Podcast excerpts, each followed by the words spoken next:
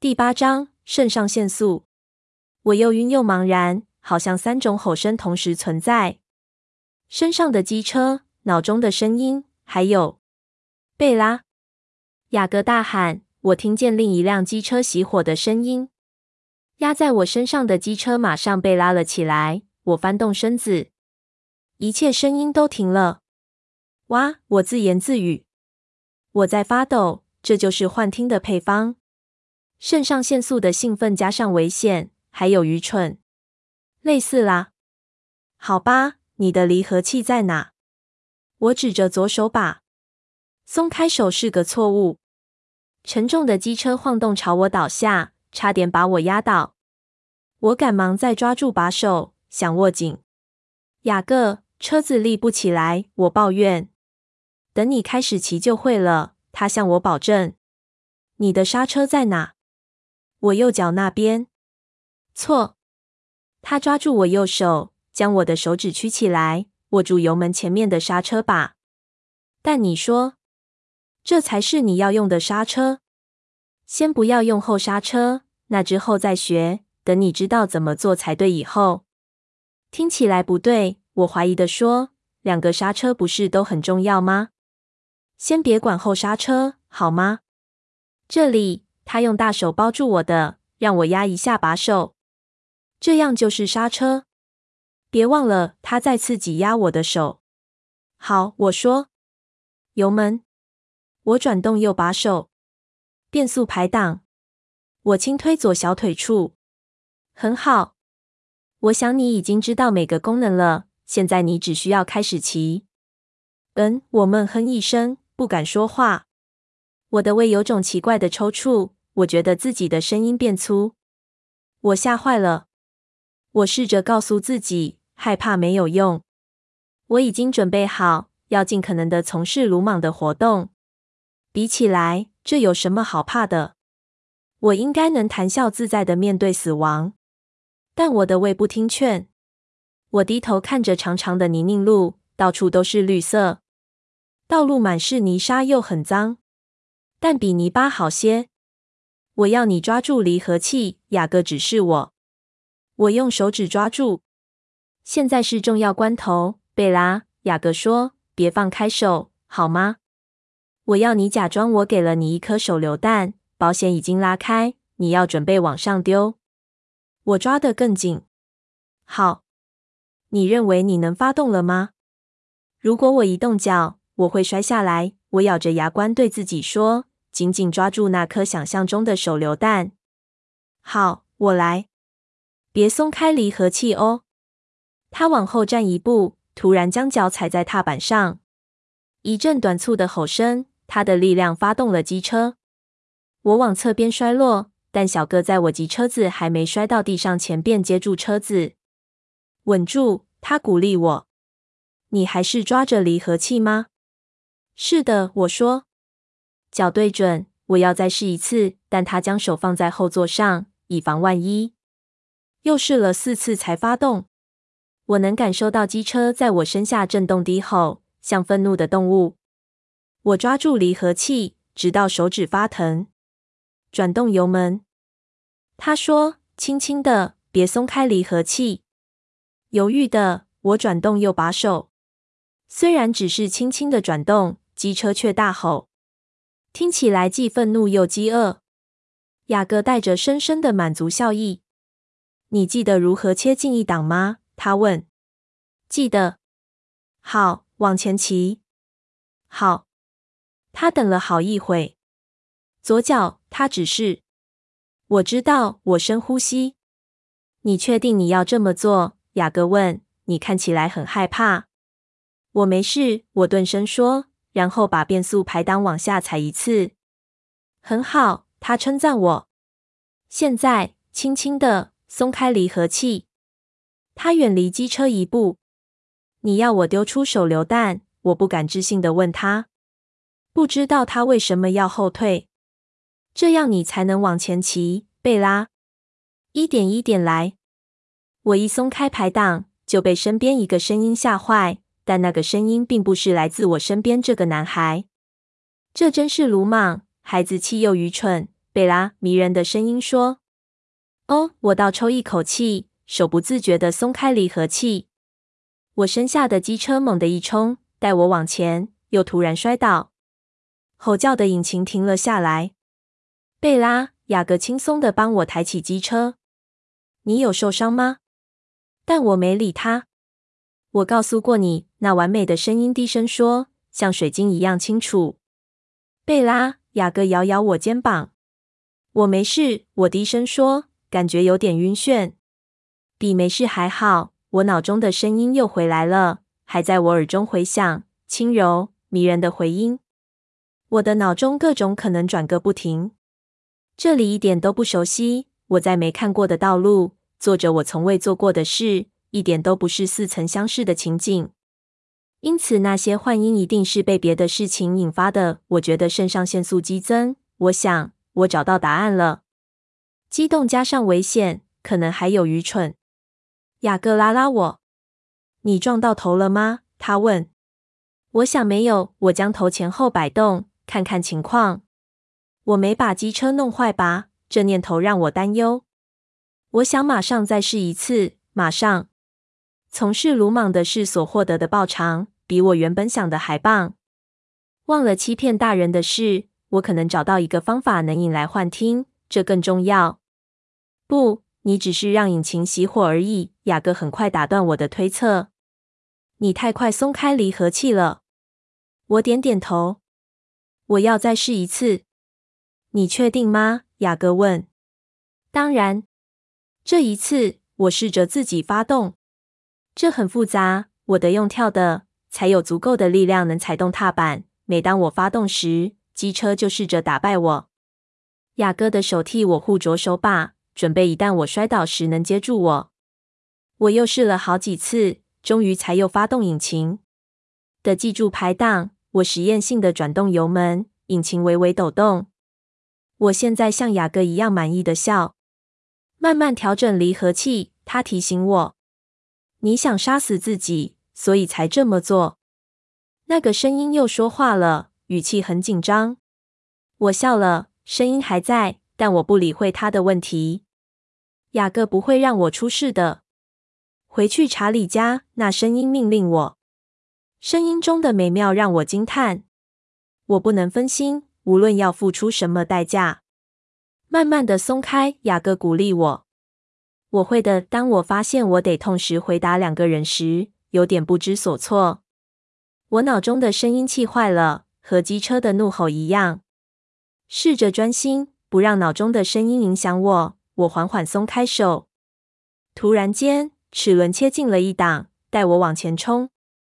我在飞，有道原本没有的风吹过我肌肤，一路沿着我的脊椎和我的发而去。我身后好像有足够的力量推我向前，我觉得胃中紧张的感觉又回来了，肾上腺素的兴奋刺穿全身，全身激动不已，束缚过我，像模糊的绿墙。但这只是一档而已。当我催加油门时，我的脚迫不及待想尝试踩进二档。不，贝拉！我脑中响起愤怒却甜蜜不已的命令声：“看看你在做什么。”那声音完全分散我的注意力。急速中，我猛地发现道路微微向左边弯过去。我不知道该怎么办，仍旧往前。雅各没教我怎么转弯。刹车，刹车！我对自己低声说。我本能的将右脚往下踩，像我开卡车时一样。机车突然间不稳，从一侧向另一侧抖动，带着我往前冲向树丛。我冲得太快了。我想要将把手转向另一个方向，突然间，我的重量带着机车摔向马路，旋转着朝树丛撞去。机车又倒在我身上，大声的嘶吼。我滑过湿泥的，直到机车撞到某物。我看不见，我的脸全都是泥沙。我想要抬起头，但有东西压住我。我又晕又茫然，好像三种吼声同时存在：身上的机车、脑中的声音，还有。贝拉，雅各大喊。我听见另一辆机车熄火的声音。压在我身上的机车马上被拉了起来。我翻动身子，一切声音都停了。哇！我自言自语。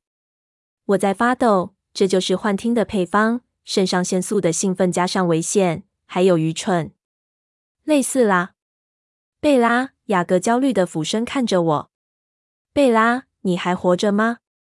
我很好，我热情地说。我伸伸手脚，看起来没受伤。我要再试一次。我想不行。雅各的声音充满担忧。我想，我最好先载你去医院。我没事。嗯，贝拉，你额头有个好大的伤口，还在流血。他告诉我。我用手掌贴着前额。没错，是又湿又黏。我闻到一些不是青苔的味道，这让我反胃。哦，我真抱歉，雅各。我压下反胃感，好像用力就能将血逼回脑中似的。你为什么要为流血抱歉？他边用手搂住我的腰，抬起我的脚，边好奇地问：“我们走吧，我来开车。”他伸出手跟我要钥匙。那机车怎么办？我问，将钥匙交给他。他想了一会，在这边等。拿去。他脱下 T 恤丢给我，上面沾到血。我折起来贴住前额。我已经闻到血的味道。我用口深呼吸，专心在其他事上。雅各跳上黑色机车，发动后往回骑，车子扬起沙尘。看他操纵把手的样子，既流线又专业。低着头，身子往前，闪亮的头发更凸显他背后红褐色的肌肤。我双眼紧张地眯起来。我确定自己骑车时一定不是那个样子。我并不知道自己骑了这么远。等他骑到卡车边时，我几乎已经看不见他了。他将机车搬到车上，坐上驾驶座。当他开着我的卡车急忙过来时，我其实觉得还好。头有点疼痛，胃不太舒服，但伤口并不严重。头痛还比伤口难受。他的着急其实没有必要。雅各跳下卡车，跑到我身边，用手抱起我。好了，我抱你上卡车。我真的没事。当他扶我起来时，我向他保证：“别激动，只是流了一点血，是很多血。”当他将我的机车搬上卡车时，我听见他低声说：“让我们想一下。”等他回来后，我说：“如果你载我去急诊室，查理一定会知道。”我看着牛仔裤上的泥沙，贝拉，我想你的伤口需要缝合。我不能让你失血过多而死。我不会，我向他保证。我们先将机车运回去，然后回去我家，我才能布置一下证据，接着再去医院。那查理怎么办？他说他今天要工作。你确定？相信我，我很容易受伤流血。这没那么可怕。雅各不怎么高兴，他紧闭着唇，皱着眉，但他不想让我惹上麻烦。我看着窗外，将他的衣服贴着额头。他往福克斯开去。骑机车这件事比我梦想的还棒。这证明我原本的打算。我骗人。打破我的承诺，我不顾一切的鲁莽行事。反正双方都打破了承诺，这让我觉得自己现在没那么可怜了。而且，我找到能引发幻听的关键，至少我希望我找到了。我很快就会再试试这个理论。如果在急诊室很快就能处理好，我今晚就能再试一次。在路上跑的感觉真棒，风吹过脸上的感觉。自由的速度让我想起过去的时光，在浓密的树丛间奔跑，但不是跑在路上，而是被他背着我，让思绪停在这。突然间的痛苦让我停止回忆。你还好吗？雅各问我。没事，我想让声音像之前一样充满信心。对了，他说，我今晚要先弄断你的脚刹车。到家后，我先用镜子检查我的伤势，有点可怕。血干了，粘在脸颊、脖子上，和我满是泥泞的头发挺相配的。我自己先检查，假装血是油漆，这样才不会反胃恶心。我用口呼吸就好一些。我尽快梳洗，然后将脏污泥泞的衣物藏在洗衣篮内，小心地换上新的裤子和有扣子的衬衫，这样穿脱才不用经过头部。我用一手完成更衣。小心的不让新衣物弄到血。快一点！雅各大喊。好啦，好啦，我喊回去。确定什么线索都没留下后，我冲下楼。我看起来如何？我问他。好多了，他承认。我看起来像是在你车库摔倒，头撞到铁锤吗？当然，我猜可以。那我们走吧。雅各与我冲出门，坚持由他开车。在往医院的半路上，我才发现他还是裸着上身。我内疚的皱眉，我应该帮你拿件衣服的，那又得花时间。他逗弄着我说：“再说又不太冷。”你开玩笑吧？我抖着转开暖气。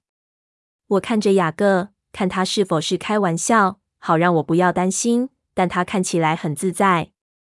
他一手放在我座椅背后，虽然我已经很暖了。雅各看起来的确比十六岁成熟，虽然不是四十岁。但可能比我还大。奎尔跟他比起来，块头大多了。跟奎尔比起来，雅各算是瘦排骨，但在他光滑的肌肤下，绝对是结实的肌肉。他的肌肤是完美的色泽，让我妒忌。雅各注意到我的凝视，怎么了？他问，突然害羞起来。没事，我以前没发现。你知道吗？你算很英俊。我一说出口，就担心他可能会错意。但雅各只是翻翻白眼。你的头真的撞得不轻哦，是不是？我是认真的。好吧，那谢了。我咧嘴一笑。不客气。我缝了七针，但因为上了麻药，所以缝时并不痛。当史诺医生缝合伤口时，雅各一直握着我的手，我忍不住想这有多讽刺。我们好像在医院待了好久。等弄好时，我得让雅各回家，再赶回去帮查理煮晚饭。查理对于我说在雅各车库摔倒，似乎相信。毕竟我经常出现在急诊室。这一晚和我在安吉拉斯港听见那迷人声音后的第一晚一样，不算差。空洞又回来了。每当我与雅各分开后，都会这样，但不那么急切了。我已经做好计划，期待更多幻觉，让自己分心。此外，我知道等我明天再见到雅各，我的感觉会更好。有了这种想法，让空洞和熟悉的痛苦比较能熬得过去。我叹息的松了一口气。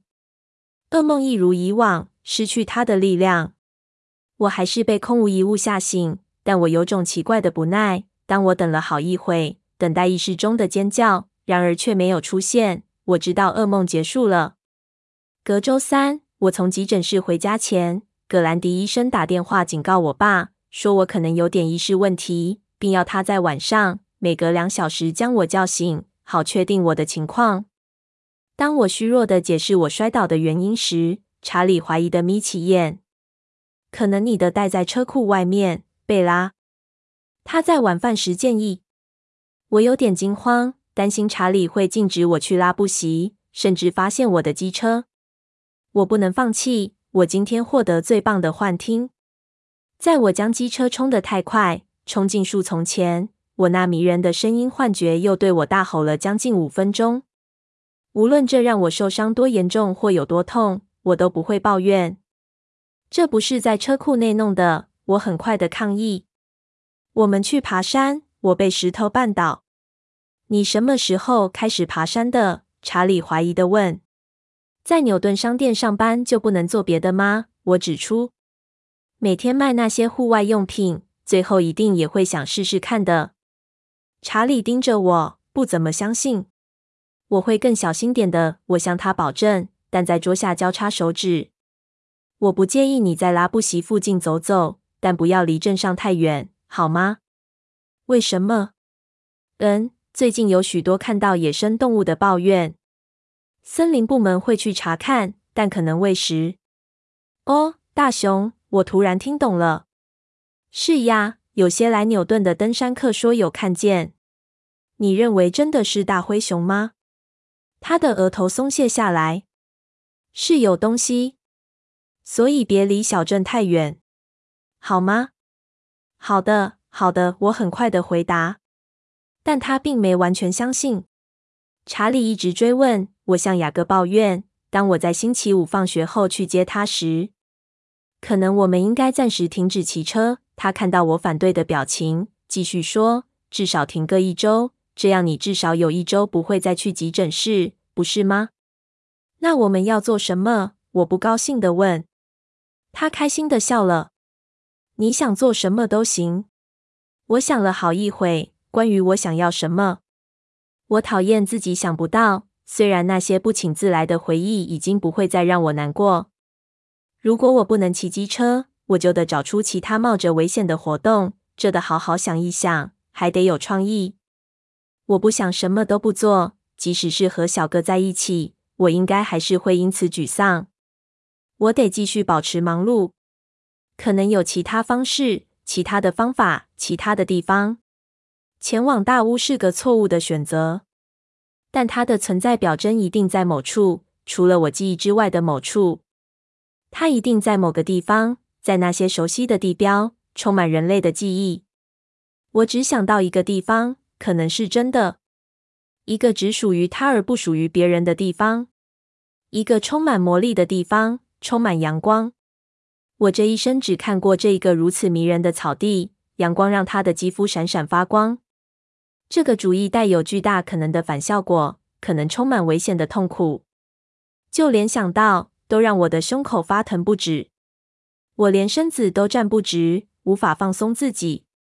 但当然，有很多地方我都能听见他的声音。不过，我已经告诉过查理我在践行。你想什么想的那么专心？雅各问。嗯，我缓缓开口。我有一次在森林中发现一个地方，我在健行时经过一块小小的草地，是全世界最美丽的地方。我不知道靠我自己一个人能不能再找到，一定很远。我们用罗盘和棋盘式搜寻。雅各带着充满信心的声音说：“你知道从哪开始吗？”“是的，就在登山口下方十分之一的尽头处。”“我想应该是往南。”“酷，我们一定能找到的。”一如既往，雅各对我想做的事总是充满玩乐之心，无论那些事有多奇怪。因此，星期六下午，我穿上新的登山鞋，那是第一次使用我的员工折扣八折购买的。抓起我的奥林匹克半岛地图，开车前往拉布席。我们并没马上开始。首先，雅各趴在客厅地上，占据整个客厅，大约二十分钟，在地图上画出复杂的网路。我则坐在厨房椅子上和比利聊天。比利对我们要去践行似乎不怎么在意。我很惊讶，雅各竟然会告诉他我们要做的事。当人们大惊小怪讨论看见熊时，我想要请比利别告诉查理，但我担心这样反而会有反效果。可能我们会看到大熊。雅各开玩笑说，双眼盯着他的地图。我很快瞄比利一眼，担心会有查理式的反应，但比利只是对他儿子笑笑。或许你应该带一罐蜂蜜，以防万一。小哥笑道：“希望你的新鞋子跑得够快，贝拉。一小罐蜂蜜是无法抵挡饥饿的大熊太久的。我只要比你快就行了。”你想得美，雅各翻翻白眼，同时折起地图。我们走吧，好好玩。比利大声地说，推着轮椅朝冰箱走去。查理已经不算是个难相处的人，但我认为。雅各的日子好像比我更轻松。我开到小路尽头，将引擎熄火，停在登山口。距离我上次来已经过了好久，我的胃紧张抽搐。这可能是件错事，但应该值得。如果我能听见他的声音。我下车，看着浓密的树林。我上次是走这边，我低声说，比着前方。嗯哼，雅各低声说。怎么了？他看着我比的方向，接着看看被旅客踩得平整的登山道，然后又回过头来看我。我还以为你是个只敢沿着登山道践行的女生。我才不是呢！我悲壮的笑笑。我是一个斗士。他笑了，然后拿出地图。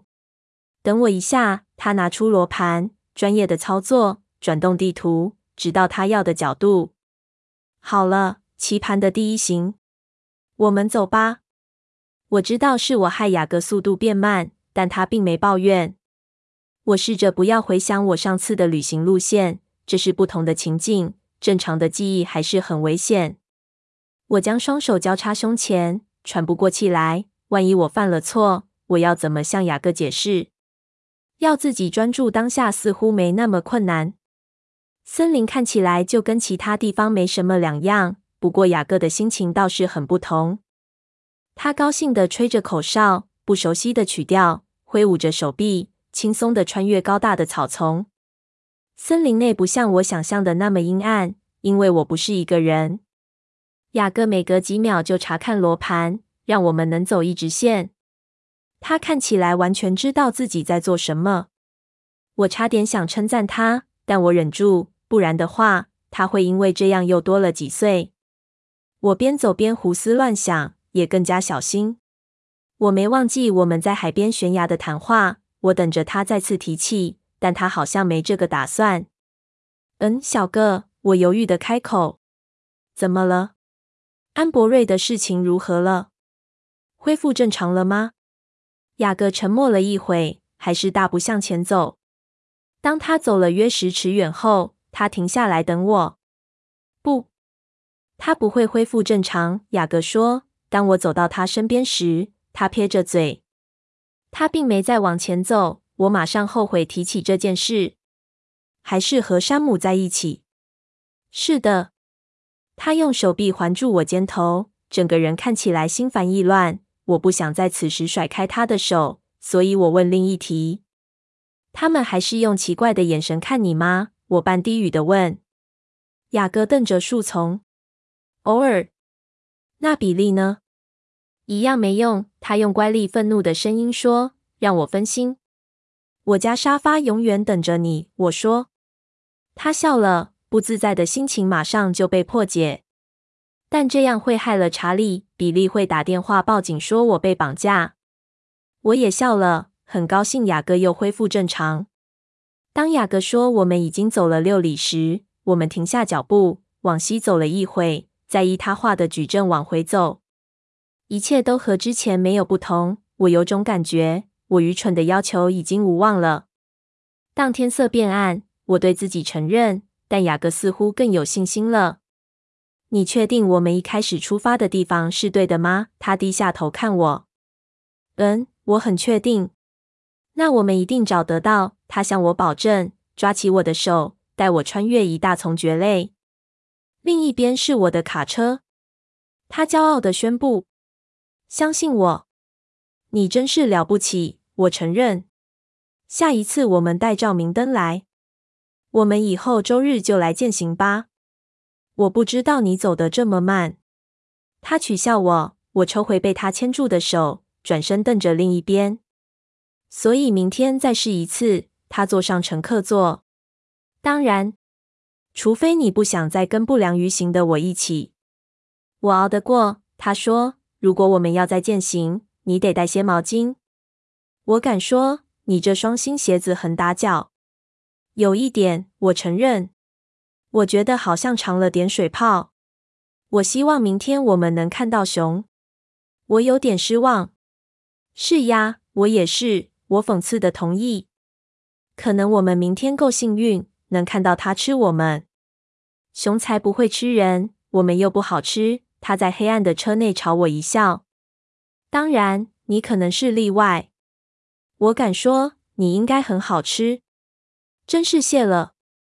我转过头，他不是第一个这么说我的人。